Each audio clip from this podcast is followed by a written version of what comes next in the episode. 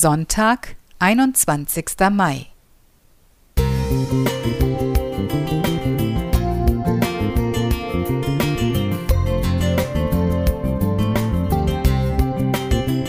Ein kleiner Lichtblick für den Tag.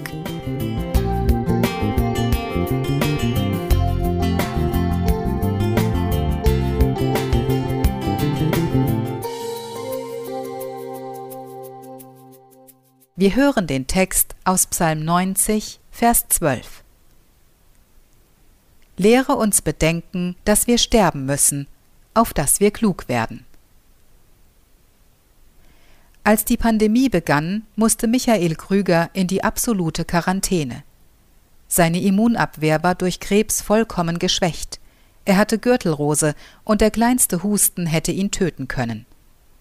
Darum zog er in ein Holzhaus im Wald am Starnberger See und teilte der Welt seine poetischen Gedanken über das Leben und das Sterben durch vielbeachtete Zeitungsartikel mit. Er schreibt Ich muss den Friedhof der Schnecken retten, die am Fuß der Treppe ihre Häuser abgelegt haben. Sie sind hier gestorben, ohne dass ich es je gesehen habe, und ich wollte immer mit ihnen die Wirkung des Schweigens üben. Immer vier Schneckenhäuser liegen so beieinander, dass sie wie die vier Räder am Thronwagen Gottes aussehen. Unterscheidung, Einsicht, Gedächtnis und Freude. Grabmäler, die in meiner Lebenszeit nicht zerfallen. In dieser Zeit tut es gut, theologische Bücher zu lesen, um den pneumatischen Enthusiasmus zu beleben. Aus Im Wald, im Holzhaus. Gedichte. Surkamp 2021 Schöner kann man es aus meiner Sicht kaum ausdrücken, doch der Inhalt ist ernst.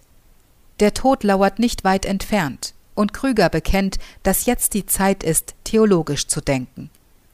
Die Vergänglichkeit klopft an, und er spricht vom Thronwagen Gottes, der in der Bibel vom Propheten Hesekiel beschrieben wird. Hier steht der endliche Mensch vor Gottes Ewigkeit. Auch Mose spricht in Psalm 90 von der Vergänglichkeit der Menschen. Im ersten Teil betrauert er deren Endlichkeit. Sie sind wie Gras, und Gott lässt sie verdorren und verwelken. Sein Zorn ist unausweichlich und das Leben wie ein Augenblick.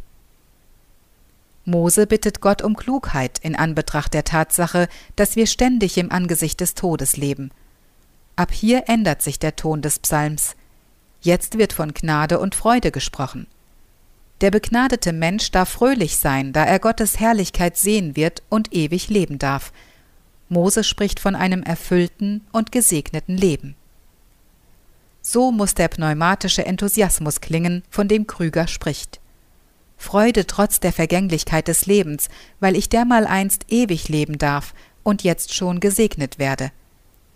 Diese Erfahrung der Freude möchte ich heute in meinem Alltag machen – trotz der Schneckenfriedhöfe in meinem Garten.